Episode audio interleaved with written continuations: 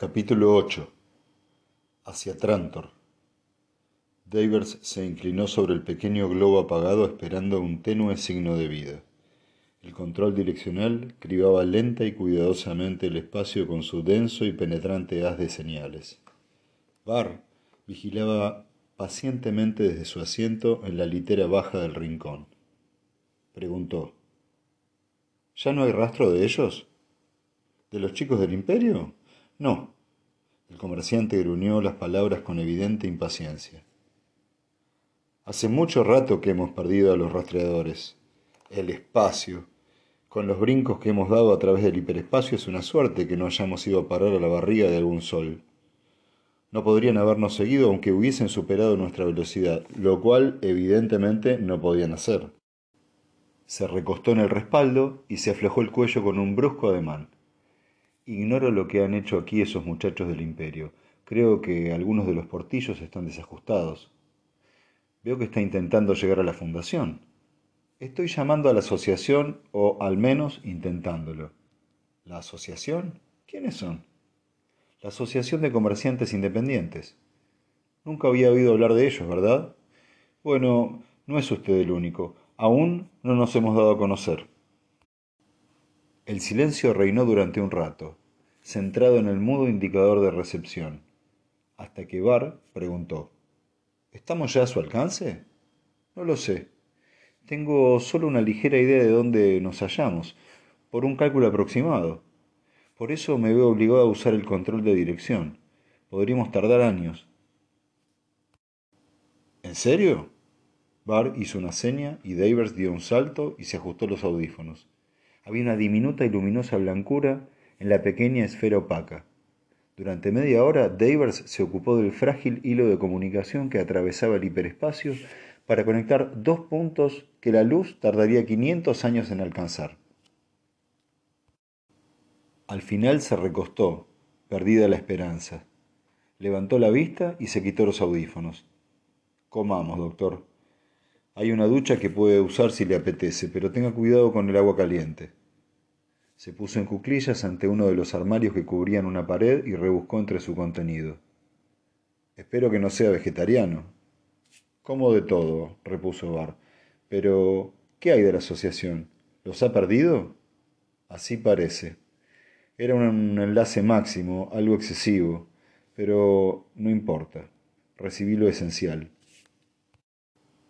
Se enderezó y colocó sobre la mesa dos recipientes de metal. Espere cinco minutos, doctor, y entonces ábralo oprimiendo el contacto. Aparecerá un plato, tenedor y comida. Muy cómodo cuando se tiene prisa, si no le interesan mucho los detalles como las servilletas. Supongo que querrá saber lo que me han comunicado, lo que me ha comunicado la asociación. Sí, si no es un secreto. Davers meneó la cabeza. Para usted no. Lo que dijo Rios era cierto. ¿Sobre el ofrecimiento de un tributo? Sí, lo ofrecieron y se lo rechazaron. Las cosas van mal. Se pelean los soles exteriores de Loris. ¿Loris está cerca de la fundación? ¿Cómo? Oh, no sabría decírselo. Es uno de los cuatro reinos originales. Podría definirlo como parte de la línea interior de defensa. Eso no es lo peor. Se han enfrentado a naves de tamaño inusitado, lo cual significa que Reos no estaba exagerando. Es cierto que ha recibido más naves. Broderick ha cambiado de bando y yo he armado un buen lío. Sus ojos expresaban temor cuando juntó los dos puntos de contacto del recipiente y contempló cómo se abría. El guisado despidió un aroma que invadió toda la cámara. Dusenbar ya estaba comiendo. Así pues, se acabaron las improvisaciones, dijo Bar. Aquí no podemos hacer nada, no podemos cruzar las líneas imperiales para volver a la fundación, no podemos hacer otra cosa que ser sensatos y esperar pacientemente. Sin embargo, si Reos ha llegado a la línea interior, la espera no será demasiado larga. Davers dejó el tenedor. ¿Esperar? gruñó enfurecido. Eso estará bien para usted, que no tiene nada en juego. Ah, ¿no? sonrió Bar. No, voy a explicárselo. La irritación de Davers se hizo evidente. Estoy harto de mirar todo este asunto bajo la lente del microscopio como si fuese un objeto interesante. Allí tengo amigos que se están muriendo y un mundo, mi hogar, que también se muere. Usted es un extraño, no sabe nada de esto. He visto morir amigos míos. Las manos del anciano estaban inmóviles sobre sus piernas y tenía los ojos cerrados. ¿Está usted casado? Los comerciantes no se casan, repuso Davers. Pues yo tengo dos hijos y un sobrino. Han sido advertidos, pero por algunas razones no han podido hacer nada. Nuestra huida significa su muerte. Espero que mi hija y mis dos nietos hayan podido abandonar el planeta antes de esto, pero incluso excluyéndolos, yo he arriesgado y perdido más que usted. Davers replicó con crueldad. Lo sé, pero ha sido un caso de elección. Podría haberse quedado con Rios. Yo no le he pedido. Barr negó con la cabeza. No ha sido un caso de elección, Davers. Descargue su conciencia. No he arriesgado a mis hijos por usted. Cooperé con Rios todo el tiempo que pude, pero estaba la sonda psíquica. El patricio cigüeñano abrió los ojos. El dolor se reflejaba en ellos. Rios fue a verme en cierta ocasión, hace aproximadamente un año. Habló de un culto centrado en los magos, pero no adivinó la verdad no es realmente un culto. Verá, ya hace cuarenta años que Sigüena está bajo el insoportable yugo que ahora amenaza a su mundo. Han sido sofocadas cinco rebeliones. Entonces yo descubrí los viejos archivos de Ari Seldon y ahora este culto está esperando. Espera la llegada de los magos y se haya dispuesto para ese día. Mis hijos son jefes de lo que esperan mis hijos son jefes de los que esperan. Este es el secreto que guardo en mi mente y que la sonda no debe tocar jamás. Por esta razón han de morir como rehenes, porque la alternativa es su muerte como rebeldes, y con ellos la muerte de medio y buena. Como ve, no tenía elección, y no soy ningún extraño. Davers bajó la mirada y Barr continuó suavemente. Las esperanzas de Sigüena dependen de la victoria de la Fundación. Por esa victoria se sacrifican mis hijos. Y Ari Seldon no predice la inevitable salvación de Sigüena como predice la de la Fundación. No poseo ninguna seguridad sobre mi pueblo, solo esperanza. Pero así y todo está dispuesto a esperar, incluso con la flota imperial en Loris. Esperaría con la misma serenidad declaró sencillamente Barr, si hubiesen aterrizado en el propio planeta Terminus. El comerciante frunció el ceño mientras las dudas se agolpaban en su mente. No sé. No puede suceder realmente así, como por arte de magia. Psicohistoria o no, son terriblemente fuertes y nosotros somos débiles. ¿Qué puede hacer Seldon con esto? No hay nada que hacer. Todo está hecho y ahora se está realizando. El hecho de que usted no oiga girar las ruedas ni sonar los tambores no significa que sea menos seguro. Tal vez, pero en estos momentos me sentiría más a gusto si de verdad hubiese destrozado el cráneo de Ríos. Él es un enemigo mayor que todo su ejército. ¿Destrozar su cráneo? ¿Con Broderick en el mando? El rostro de Barr se contrajo por el odio. Todo si buena hubiera sido mi rehén. Broderick ya había demostrado de lo, de lo que es capaz. Existe un mundo que hace tan solo cinco años perdió a un hombre de cada diez por el mero hecho de no pagar sus impuestos. Broderick era el recaudador. No, Rios puede vivir. Sus castigos son caricias comparadas con los de Broderick. Pero seis meses, seis meses en la base enemiga y no hemos conseguido nada. Las fuertes manos de David se juntaron con tanta fuerza que sus nudillos crujieron. No hemos conseguido nada. De acuerdo. Pero espere. Ahora recuerdo. Barr rebuscó en su bolsa. Quizá le sirva esto. Y puso sobre la mesa la pequeña esfera de metal. Davers la agarró. ¿Qué es? La cápsula del mensaje que Rios recibió antes de que yo lo golpeara. ¿No cree que tal vez ya hayamos conseguido algo? Lo ignoro. Depende de su contenido. Davers se sentó y dio vueltas a la esfera cuidadosamente. Cuando Bar salió de la ducha fría y se colocó con agrado bajo la cálida corriente del secador de aire, encontró a Davers silencioso y absorto en el banco de trabajo.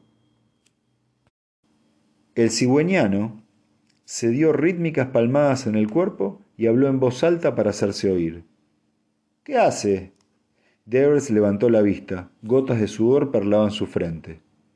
Voy a abrir esta cápsula. ¿Podrá abrirla sin la característica personal de Ríos? Había un acento de sorpresa en la voz del cigüeñano. Si no puedo hacerlo, me daré de baja de la asociación y no pilotearé una nave por el resto de mi vida. Ya tengo un triple análisis electromagnético del interior y poseo unos pequeños utensilios de los cuales el imperio no ha ido a hablar jamás, fabricados especialmente para cápsulas de mensajes. Verá, he sido ladrón anteriormente. Un comerciante ha de ser un poco de todo. Se inclinó sobre la pequeña esfera y con un instrumento plano la tanteó delicadamente, levantando chispas rojas a cada leve contacto, y dijo, Esta cápsula muestra un trabajo muy vasto. Los muchachos del imperio no sirven para cosas delicadas. Se ve enseguida. ¿Ha visto alguna vez una cápsula de la Fundación? Para empezar, su tamaño es de la mitad que el de esta, y es impenetrable al análisis electrónico. De repente se quedó rígido. Los músculos de sus hombros se contrajeron visiblemente bajo la túnica. Su diminuta sonda presionó ligeramente. Salió sin ruido, pero Davers se relajó y suspiró. En su mano estaba la brillante esfera con el mensaje desenrollado como una lengua de pergamino. Es de Broderick, dijo, y luego con desprecio, el mensaje es permanente. Es una cápsula de la fundación en una cápsula de la fundación el mensaje se transformaría en gas al cabo de un minuto. Pero Dusenbar le hizo callar con un ademán. Leyó rápidamente el mensaje. De Amel Broderick, enviado extraordinario de Su Majestad Imperial, secretario privado del Consejo y par del Reino. A. Bel gobernador militar de Sigüena, general de las Fuerzas Imperiales y par del Reino. Le saludo. El planeta 1120 ya no resiste. Los planes de ofensiva continúan según fueron concebidos. El enemigo se debilita visiblemente y los objetivos finales serán alcanzados con seguridad. Barr levantó la vista y exclamó amargamente. Idiota, maldito imbécil, ¿a eso se llama un mensaje? ¿Cómo? dijo Davers vagamente decepcionado. No dice nada, recalcó Barr. Nuestro pelotillero cortesano está jugando a general. Sin la presencia de Ríos es comandante en jefe y ha de desahogar sus pobres ánimos con pomposos informes sobre situaciones militares que no entiende en absoluto. Tal y tal planeta ya no resiste, la ofensiva continúa, el enemigo se debilita, el pavo real sin cerebro. Bueno, bueno, espera un minuto. Lea despacio. Tírelo, el anciano se apartó exasperado. La galaxia sabe que no esperaba algo de importancia abrumadora, pero en tiempos de guerra es razonable suponer que incluso la orden más rutinaria puede dificultar los movimientos de tropas y causar complicaciones ulteriores si no se cumple. Por eso me llevé la cápsula. Pero esto hubiera sido mejor dejarla. Así habría hecho perder a Ríos un minuto de su tiempo, que ahora puede utilizar con fines más constructivos. Davers se había levantado. ¿Quieres seguir leyendo y parar de bailotear? Por el amor de Seldon, colocó el mensaje bajo la nariz de Bar. Vamos, léalo de nuevo. ¿A qué se refiere con lo de objetivos finales? ¿A la conquista de la fundación? ¿Por qué? ¿Usted cree? Tal vez se refiere a la conquista del imperio. Usted sabe que él lo considera el objetivo final. ¿Y qué si es así? Si es así, la torcida sonrisa de Davers se perdió entre su barba. Vamos, preste atención y se lo diré. Con un dedo volvió a introducir en la ranura la diminuta hoja de pergamino ricamente adornada con un monograma. Desapareció con un ligerísimo ruido y el globo volvió a ser liso y entero. En algún, en algún lugar del interior se ajustaron las engrasadas ruedecillas de sus controles al encajar con movimientos precisos. Veamos, ¿Verdad que no hay un sistema que permita abrir esta cápsula sin conocer la característica personal de Ríos?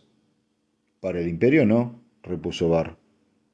Entonces la evidencia que contiene es desconocida para nosotros y absolutamente auténtica. Para el imperio, sí, dijo Bar. Y el emperador puede abrirla, ¿verdad? Las características personales de los funcionarios del gobierno deben figurar en el archivo, están en la fundación. Y también en la capital imperial, convino Bar.